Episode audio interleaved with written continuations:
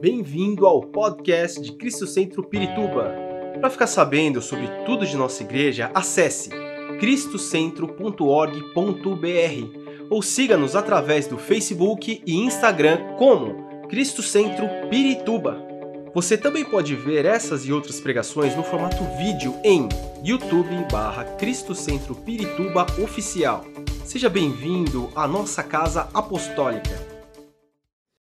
Nós terminamos o mês, que foi um mês passado, foi um mês tremendo.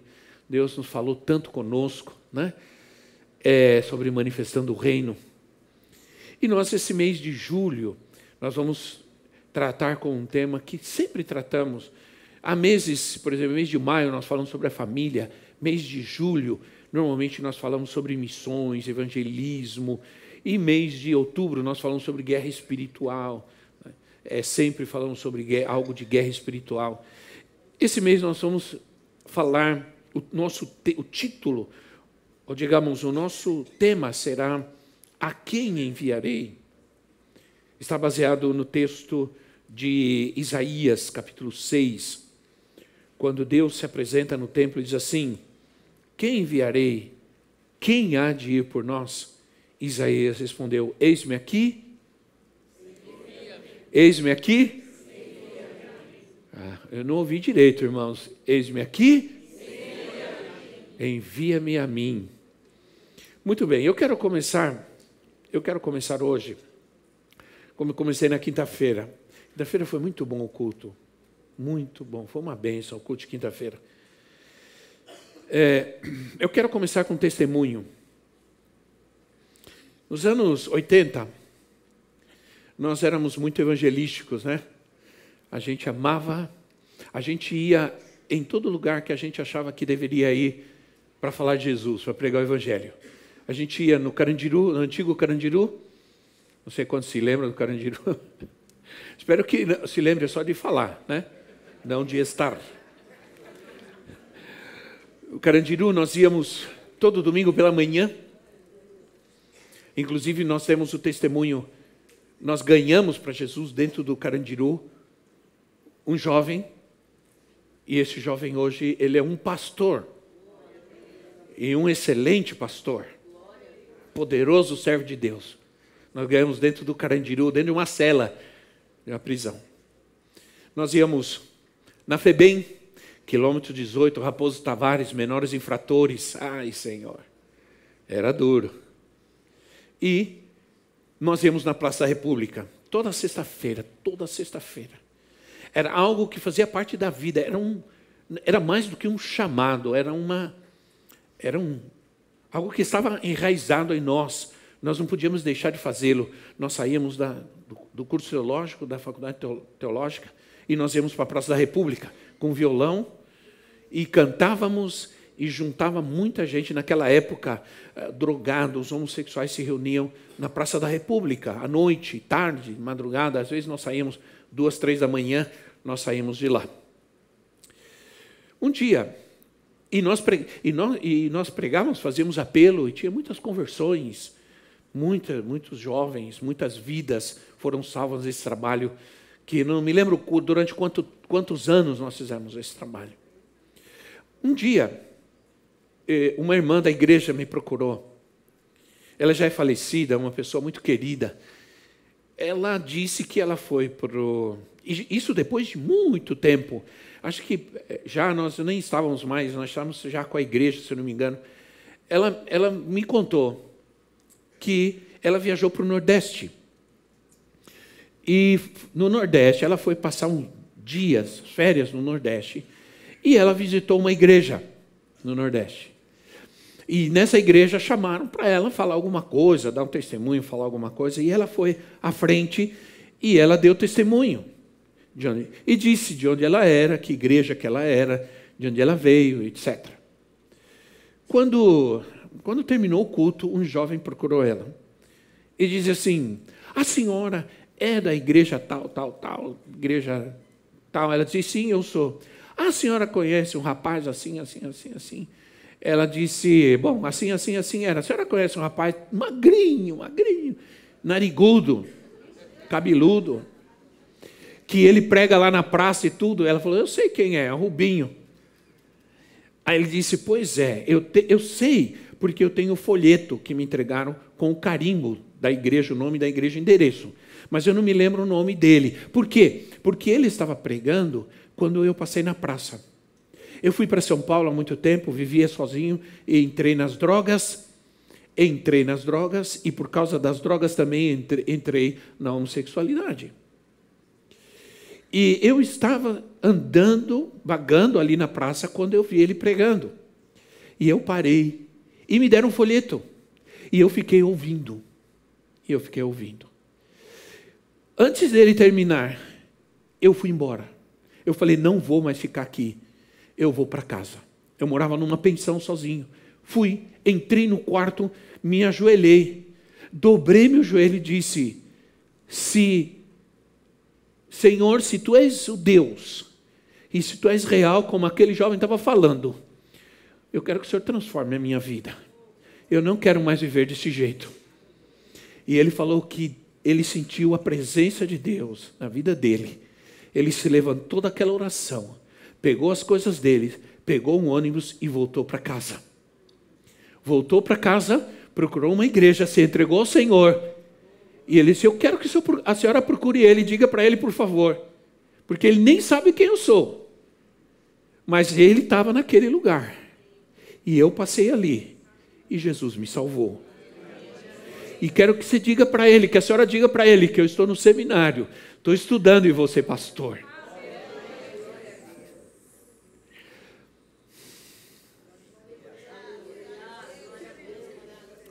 Isso é poderoso.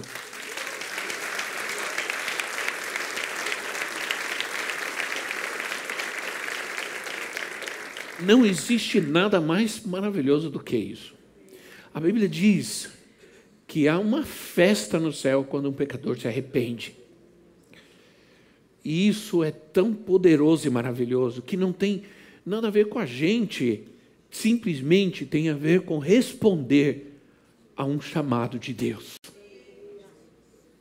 Quando você diz: Eis-me aqui, envia-me a mim algo poderoso vai acontecer.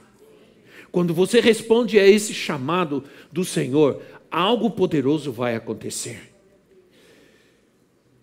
Eu quero que você abra sua Bíblia em Romanos 10, capítulo 13, versículo 15, porque esse texto nos diz algo interessante. Romanos 10, 13 a 15 diz assim: Porque todo aquele que invocar o nome do Senhor será salvo. Vou ler de novo. Romanos 10, 13 a 15. Porque toda, perdão, aquele que invocar o nome do Senhor será salvo. Como, pois, invocarão aquele que não creram? E como crerão naquele que não ouviram falar? E como ouvirão se não há quem pregue? E como pregarão se não forem enviados? Como está escrito: como são belos os pés dos que anunciam boas novas. Como pregarão se não forem enviados? Se não forem enviados, como aqueles que precisam ouvir ouvirão? Independente se você é uma pessoa que crê na predestinação, porque Muitos creem na predestinação, há um mover dos reformados hoje na igreja, daqueles que são calvinistas e creem na predestinação. Isso aí, eles creem que Deus já escolheu, Deus já decidiu quem vai ser salvo, quem não vai ser salvo. Então, é, se nós tomarmos isso literalmente, então a gente não precisaria pregar o evangelho. Aí eles dizem, não, mas mesmo aqueles que Deus escolheu para a salvação precisam ouvir. Ok, tudo bem. Então todos precisam ouvir, os eleitos, os não eleitos, os predestinados ou não predestinados, todos precisam ouvir. Porque senão não pode crer, porque a fé vem pelo ouvir. Senão não podem crer se não ouvem. Se não, não, não ouvem porque não, não, alguém não falou, não, não, ninguém foi enviado. Então há um chamado que vem de cima. Esse é o chamado de Deus. É um chamado que vem do céu, da glória. A quem enviarei? Quem irá por nós? É um chamado para todos, todos. É um chamado válido até hoje. É um, um chamado válido até que Jesus volte. Até que cheguem os no, novos, a nova terra, os novos céus e a nova terra. É um chamado importante. Para cada um de nós que estamos aqui, a quem enviarei? Eu quero enviar você, o Senhor está dizendo, eu quero enviar você ao lugar onde você está, a sua casa, a sua família. Você é um enviado de Deus nesse lugar. Há alguém que o Senhor quer salvar e Ele quer te usar para isso. Agora, eu quero ler outro testemunho. Diz assim: Faz muito tempo, eu tinha por volta de 13 anos, e minha mãe acabou indo na, na Igreja Cristo Centro por um tempo, depois de ter ido em inúmeros lugares para obter uma resposta às suas aflições. O apóstolo Rubens, na época pastor, se colocou à disposição para ajudar e ir em casa e ensinar a palavra e orar por respostas de Deus. Quando começou a ir em casa, ele perguntou por que ela não me levava junto para a igreja. Ele tinha 13 anos. E ela disse que havia tentado, mas eu não queria, pois eu era bastante rebelde e teimoso, além de não acreditar muito. Ele então tentou algumas vezes conversar comigo e entender o motivo pelo qual eu não queria ir e tentou me ajudar. Eu nunca fui, e na última vez que ele esteve em casa, ele disse que iria orar pelos problemas que a minha mãe enfrentava e pediu que ela continuasse firme. Depois ele olhou para mim e me disse que entendia porque eu não queria ir para a igreja. E era porque eu não compreendia a importância de Jesus na minha vida, mas ele disse que o Espírito Santo havia dito a ele que um dia eu iria entender e eu estaria sentado em um dos bancos da igreja Cristo Centro. Ele disse: Um dia você vai estar lá na igreja. E na época eu ri e disse que era impossível, porque eu não queria ir para a igreja, e se eu fosse, haveria tantas outras igrejas, e por isso seria impossível estar exatamente nessa igreja, Cristo Centro. Ele me respondeu que não era impossível, e o Espírito Santo havia dito que eu estaria lá, e ele tinha certeza absoluta disso. Eu lembrei disso quando hoje, aos 33 anos, me sentei na cadeira da igreja de Cristo Centro e ouvi a pregação do apóstolo e lembrei de quando ele ia na casa da minha mãe e tudo o que ele me disse. Ele está aqui na igreja, está casado, tem 33 anos, passou bastante tempo, né? Mas Deus respondeu. Deus sempre, Deus sempre faz o que um enviado pede e ora. Se você orar, se você for e orar e crer, Deus vai te usar para salvar famílias inteiras. Porque o que você tem que fazer, você tem que fazer, o resto é Deus quem faz. Não podia pegar esse rapaz e trazer ele para a igreja tapa, nem amarrado, nem obrigado. Eu só poderia dizer qual era a vontade de Deus para a vida dele e estar naquele lugar. Se eu não estivesse naquela praça, pregando a palavra, não sei, provavelmente Deus salvaria esse rapaz de outra maneira, não sei, mas a gente estava ali, nós estávamos ali, e Deus salvou aquela vida por seu plano e seu propósito divino. Há um chamado que vem de cima, que é o chamado de Deus. Há um chamado que vem de baixo. Eu vou falar rapidamente sobre isso. Eu já preguei sobre isso há anos atrás. Um chamado que vem de baixo. Quando Jesus conta a parábola ele conta a parábola de um, de um homem rico e de um homem pobre, chamado Lázaro. Diz o texto que esse homem pobre, esse mendigo, se sentava, estava cheio de feridas, provavelmente teria, le, teria, teria lepra. E ele se sentava à porta deste homem rico e desejava comer o resto de comida que caía da sua mesa. Parece-me segundo Jesus ensina, e não podemos dizer, não sabemos se essa, essa história é verdadeira, isso não importa ou não. Jesus contava parábolas para ilustrar princípios e verdades. É, este, este homem rico provavelmente não prestava atenção e, e não dava bola para esse pobre miserável que sentava à porta da sua casa. Um dia, diz a palavra, diz o texto, depois você pode ler em uma. Uh, não me lembro o texto, Lucas capítulo 16. Você pode ler, eu não anotei, mas você pode ler. Eu não vou ler porque é muito grande a história. Então, diz o texto que é, é, esse mendigo Lázaro morreu e foi para a presença de Abraão, por céu. E o rico morreu e foi para o Hades, para o inferno. É, diz o Senhor que do inferno é, este, este homem rico viu Lázaro na presença de Abraão, na glória de Deus, e ele desesperado disse: Pai Abraão, por favor, por favor, e o texto é muito claro, se eu não me, não me engano, no versículo 18 diz assim: é, envia alguém à minha casa, a casa do meu pai, tenho cinco irmãos, envia alguém, envia alguém para falar da palavra, para que eles não venham para este lugar onde eu estou.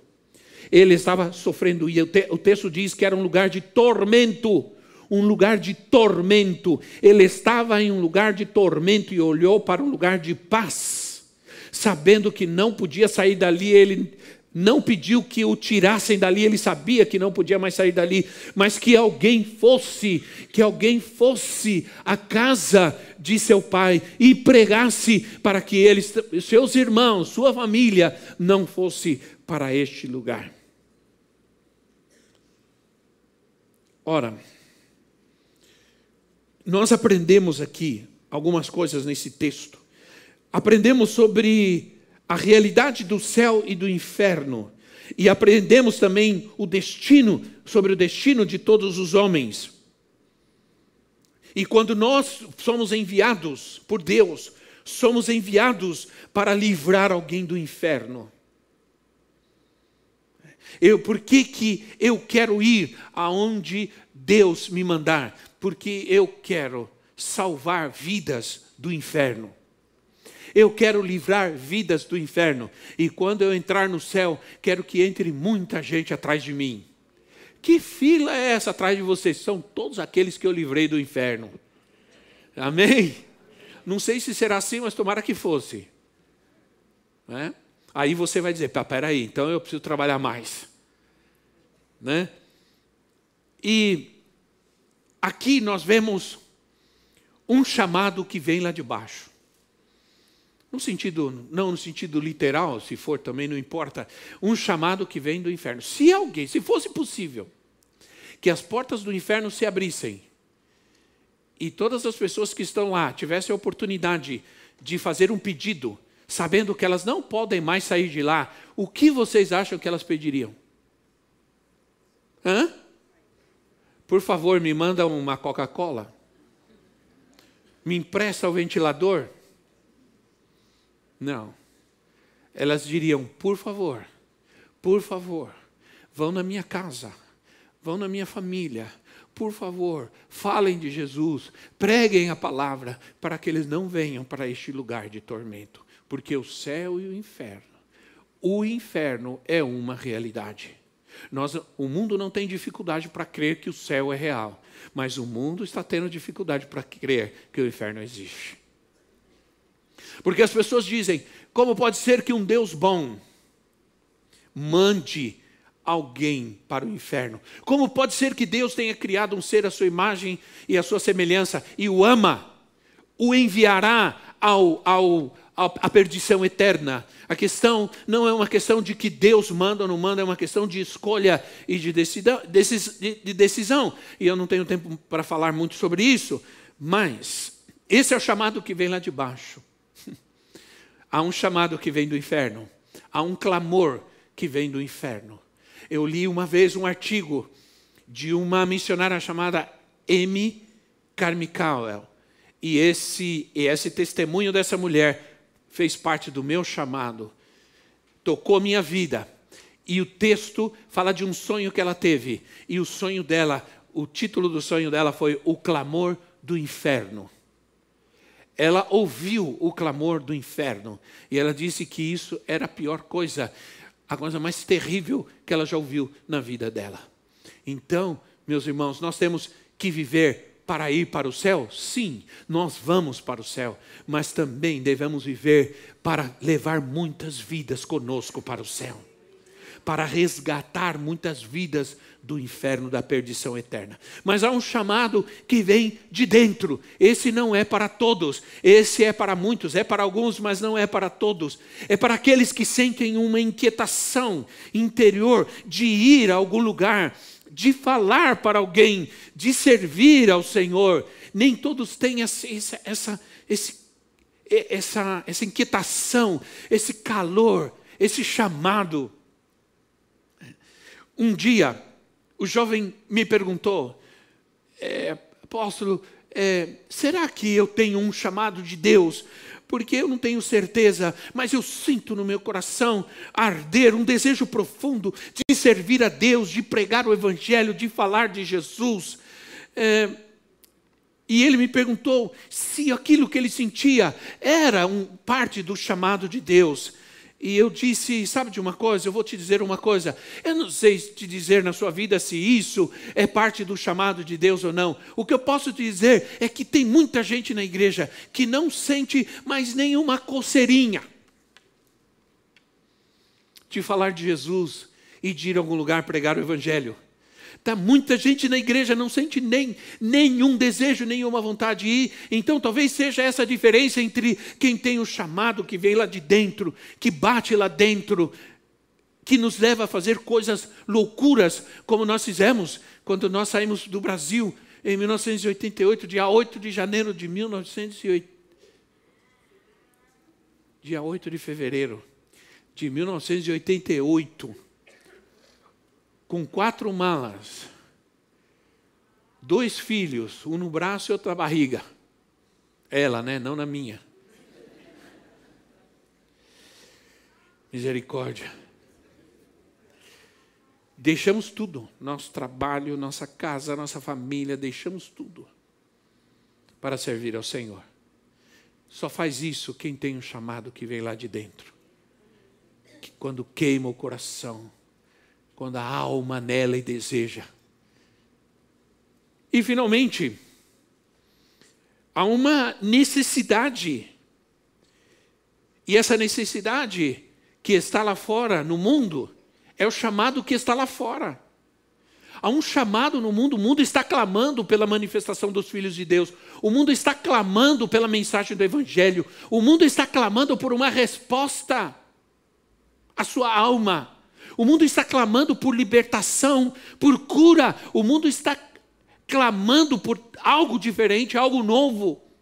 Há um vazio, esse vazio, a falta da presença de Deus, e esse vazio no mundo traz a necessidade. Esse é um chamado que vem de fora. O Evangelho não é apenas um sistema de mudança moral. Ele é a verdade que transforma a vida de quem o recebe na totalidade. O Evangelho é nova vida, não é nova religião, não, é, não são novas ideias, é nova vida, é vida nova. Esse amém está tão triste que nem parece que realmente o que eu falei é uma verdade. Amém ou não amém? amém. Quando você ouve uma verdade, diga amém, porque a verdade não é nossa, ela é do Senhor, é da palavra. Diga amém de verdade, faça festa. Porque o Senhor está falando, o mundo não precisa de um programa que nos ajude a melhorar, como prometem as dietas famosas aí, né? E diz você vai ter uma vida melhor se você for magrinho. Eu conheço muito magrinho que não tem uma vida melhor. Né? Porque não tem nada a ver, não é uma promessa como essas dietas que prometem milagres. O Evangelho é morte e ressurreição, é morte e nova vida. E nova vida, vida abundante. Efésios capítulo 2, versículo 1 a 6, assim. Efésios 2, 1 a 6. Vocês estavam mortos em suas transgressões e pecados, nos quais costumavam viver quando seguiam a presente ordem deste mundo, o príncipe do poder do ar, o espírito que agora está atuando nos que vivem na desobediência. Anteriormente, todos nós vivíamos entre eles, satisfazendo as vontades da nossa carne e seguindo seus desejos e pensamentos. Como os outros, éramos por natureza merecedores da ira. Todavia, Deus, que é rico em misericórdia pelo grande amor com que nos amou, deu-nos vida juntamente com Cristo, quando ainda estávamos mortos em transgressões. Pela graça vocês são salvos. Deus nos ressuscitou com Cristo e com Ele nos fez assentar nos lugares celestiais em Cristo Jesus. Há uma nova vida, há um novo lugar de vida, há um, há um novo lugar de autoridade, há uma presença de Deus em nós Estamos em lugares de autoridade. O Senhor nos chama, assim como o Senhor chamou Adão. Quando o Senhor criou Adão e Eva, ele disse: Vocês vão se multiplicar, vocês vão subjugar o mundo, vocês vão dominar sobre todas as coisas criadas. O que Deus estava fazendo? Deus estava fazendo Adão e Eva como cooperadores com Ele na manutenção deste mundo, no cuidado deste mundo, na mordomia deste mundo. E isso não é diferente quando o Senhor nos envia. Ele não nos envia apenas para transformar pessoas, ele também nos envia para transformar lugares, transformar ambientes.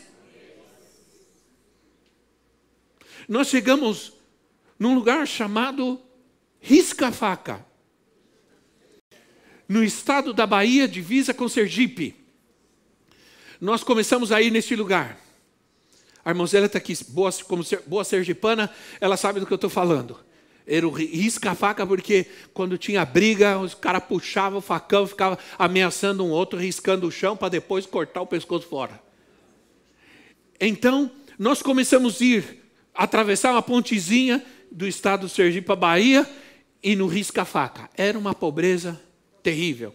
Total, total. As crianças doentes, barrigudinhas, bem barrigudinhas, cheias de coceira, piolho. Era impressionante. Não tinha água, não tinha água. As casinhas eram de sapé, de barro de sapé. É? é, chão de terra.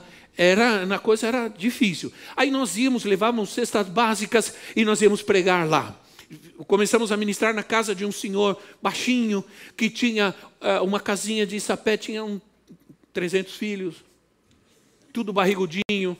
Aí já outros filhos, já era filho da filha mais velha, que tinha 15 anos. Era tudo assim.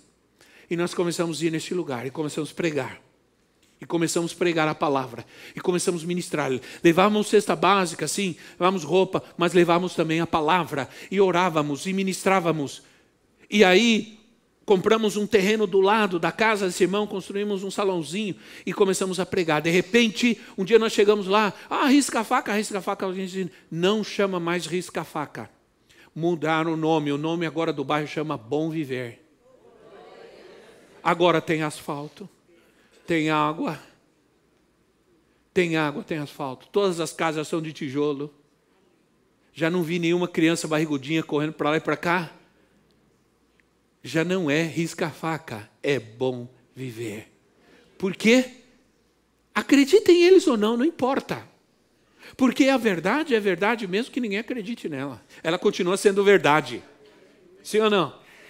Hoje é bom viver. Construir uma escola enorme na frente, uma escola. No começo, a primeira coisa que chegou água, quando chegou foi a água. Quando chega a água, chega a vida também, né? chegou água. Puseram uma torneira na frente da casa do irmão. E aí veio o asfalto, e aí veio toda.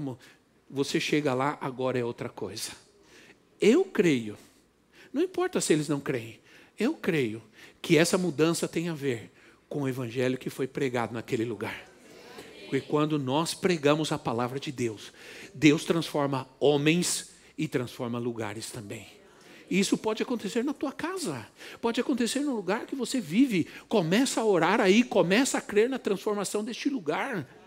Um dia uma irmã chegou para mim e disse: Apóstolo, tudo quebrado na minha casa, eu não aguento mais. As portas dos armários estão tá tudo arrebentado. Você senta no sofá, pula uma mola para cima. Tudo quebrado, tudo velho, tudo arrebentado.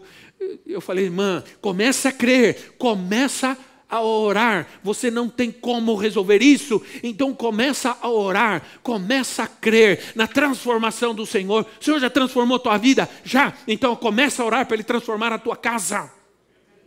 Transformar o lugar onde você está. Tirar todo esse lixo aí, trazer bênção. E Deus começou a transformar. A gente tem que crer. Um dia eu cheguei ao pastor, eu não sei se você está aqui, eu sempre conto esse testemunho.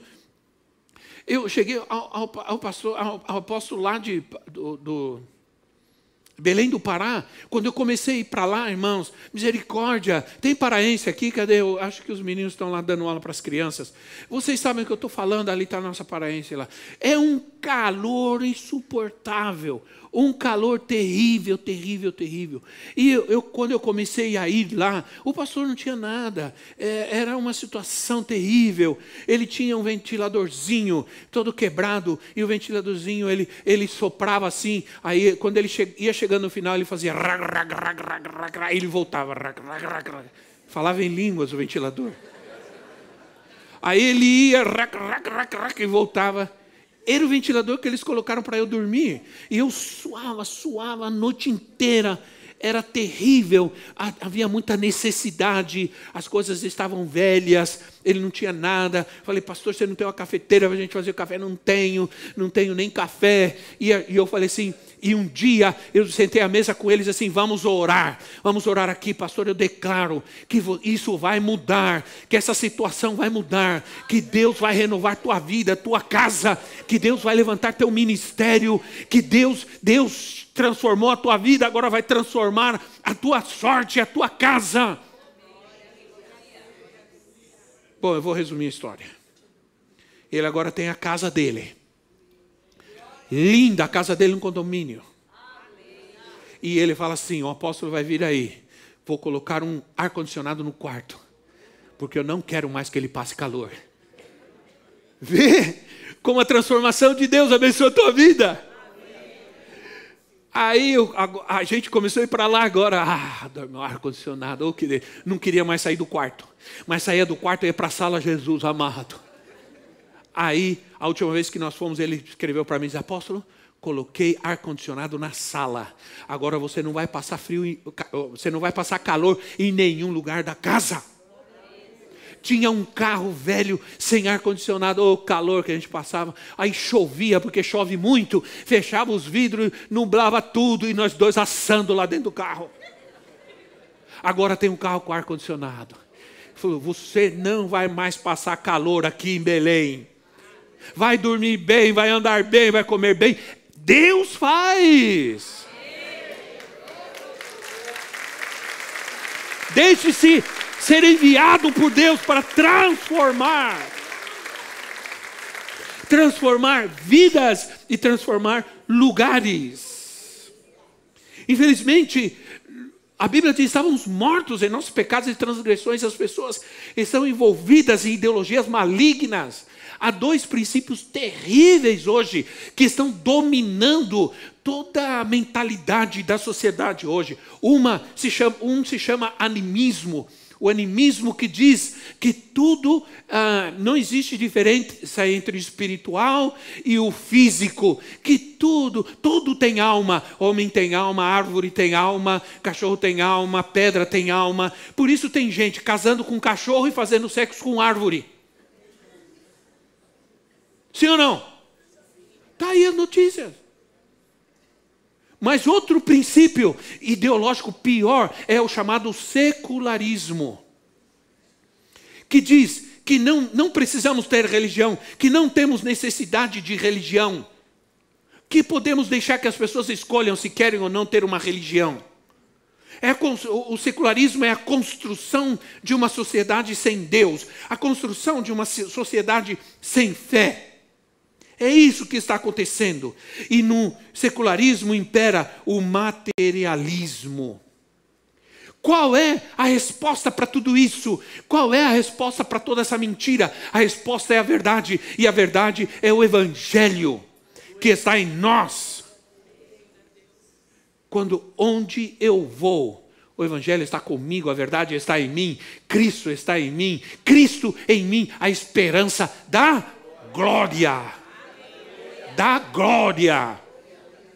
Não da miséria, nem da tristeza, nem da dor, mas da glória. Então, por isso o Senhor está dizendo: a quem enviarei? Por isso Jesus disse, Jesus disse aos discípulos: a seara é grande. Mas o cearense, eu tinha que falar isso. O cearense é um pouco, não, irmão. Não é Ceará, é Ceará, ok? A seara é grande, mas os trabalhadores são poucos. Peça pois ao Senhor da seara que envie, envie trabalhadores para a seara, para a obra de Deus, para, para a igreja do Senhor, envia. O Evangelho é a resposta a esse mundo. Agora, crer no Evangelho é necessário, mas não é suficiente.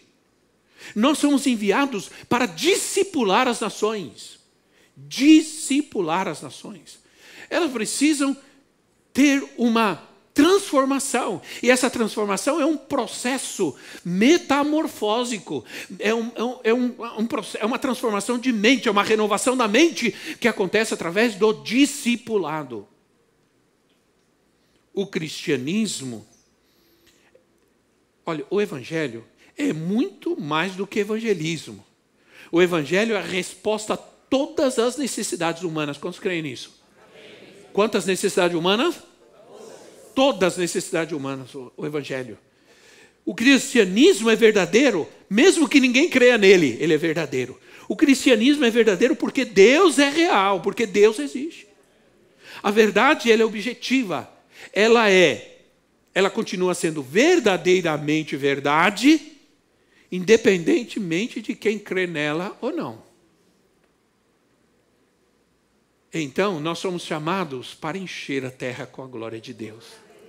Olha o que diz Isaías capítulo 11, versículo 9. Isaías 11, 9. Olha, eu preciso terminar, então preciso de você. Sampi, é, onde está o Joe? Joe, please. Apóstolo Joe, vem.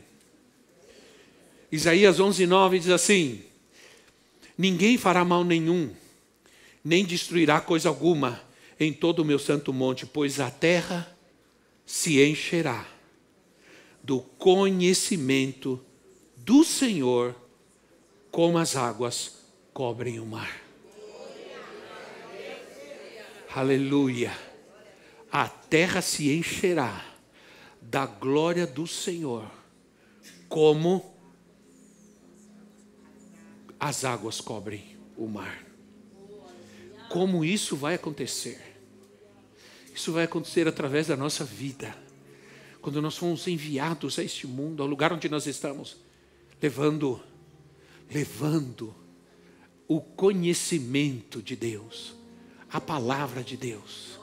Porque é o conhecimento da verdade que liberta. E conhecereis a verdade, e a verdade vos libertará. E esse conhecimento encherá a terra, oh Pai. Usa-nos para isso. Essa é a vontade de Deus. Esse é o nosso chamado, enviados para encher a terra com o conhecimento do Senhor. Se nós podemos fazer a diferença no reino espiritual, nós vamos também fazer a diferença no reino físico.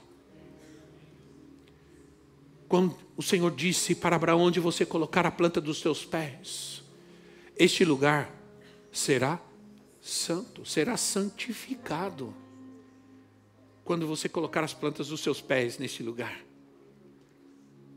Esse lugar é santo porque nós estamos aqui. É casa de Deus porque nós estamos aqui. Porque Deus está onde nós estamos. Nós vamos embora e fica Deus fica aqui, o Espírito Santo fica aqui. Não, você está indo, o Espírito Santo está com você. Está no carro contigo, está no, no, no, ponto de ônibus com você, está no táxi, está no Uber, está em to... ele está com você. Então, você está ali, a glória de Deus está ali, o conhecimento de Deus está com você. E tem alguém precisando ouvir sobre o conhecimento de Deus. Se ao nascer de novo, nós mudamos, quantos mudaram? Digam glória a Deus.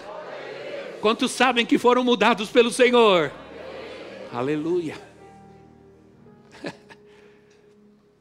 Então,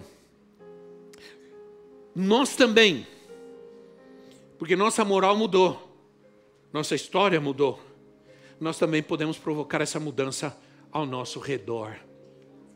Aleluia. Eu estava vendo o Carlinho sentado ali, né? E eu me lembrei do irmão Carlos. No dia que o irmão Carlos faleceu, muitos de vocês não sabem quem foi o irmão Carlos, mas quem sabe, sabe do que eu estou falando, né? O, o, o, Toninho foi o substituto do irmão Carlos, a altura. Né? O irmão Carlos era, nós o amávamos demais, mas o dia que ele morreu, nós o velamos aqui. O bairro inteiro estava aqui. O dono da loja, o dono não sei o quê, o dono não sei o quê, o dono da... gente que veio do shopping, veio um monte de gente dizendo, seu Carlos. Seu Carlos sempre estava ele sempre falava de Jesus, ele sempre cantava, ele dava glória. Muita gente ao redor veio prestar uma homenagem a uma pessoa simples, que a única coisa que fazia onde ia era falar de Jesus, cantar, adorar, e dizia assim para as pessoas: ah, Eu vou orar por você, eu vou orar pelo seu negócio, eu vou orar, e orava pelas pessoas, e orava pelas lojas. Todos eles estavam aqui Ir ao mundo, ir às nações, significa dizer para eles que eles precisam crer, que eles precisam voltar ao plano de Deus para a vida deles. Nós sabemos que, primeiro, se queremos mudar uma situação, um lugar, precisa mudar o coração das pessoas. Senão não adianta. Nenhuma política, nenhuma ideologia, nem esquerda, nem direita, nem esse, nem aquele, ninguém. Alguns eu garanto para você que vai ser pior, vai ser desgraça. Então, não vote nele. Mas, posso dizer uma coisa para você: não é política, não é ideologia, é a transformação do coração através de Jesus. É Cristo no coração do homem. A tarefa da igreja é essa. É, essa é a tarefa da igreja. Nós não devemos apenas sonhar e orar por um mundo melhor nós devemos orar e sonhar com um mundo melhor, mas nós podemos fazê-lo. Nós podemos fazer acontecer, porque nós temos a resposta a esse mundo. Amém? Amém. Eu quero fazer algo diferente. Vamos nos colocar em pé em nosso lugar.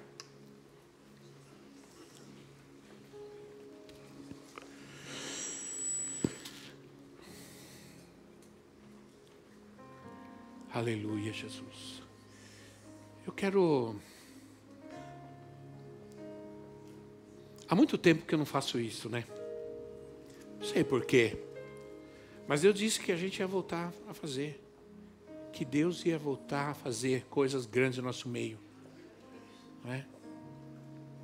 Há muita gente nova nesse tempo conosco. Deus já fez grandes coisas. Há grandes testemunhos do que Deus já fez. Olha essa vida desse menino que está com a gente agora vendo cumprir na sua própria vida o que Deus disse. Então eu quero, porque homens que têm um chamado de Deus, eles têm a graça e a unção de Deus de, de influenciar a outros, de transferir a outros essa, esse chamado, essa unção, essa graça. O Senhor literalmente hoje está aqui dizendo: A quem enviarei?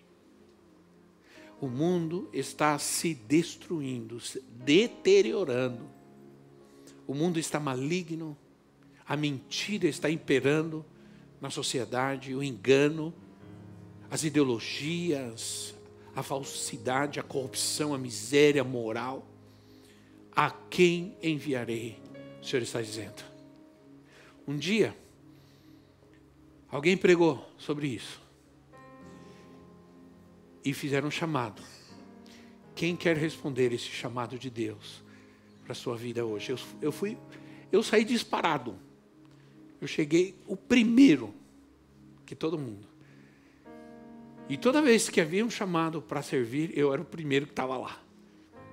Às vezes a gente fica tão preocupado com as coisas, a gente fica tão preocupado com os problemas, problemas de igreja, problemas de pessoas, problemas disso, daquilo, funcionou, não funcionou, fez, não fez, falou, não falou. Ah, é, é desse jeito, não é desse jeito, é assim é melhor, assim é pior. A gente fica tão discutindo essas coisas, essas coisas são tão superficiais. O que Deus quer é agir.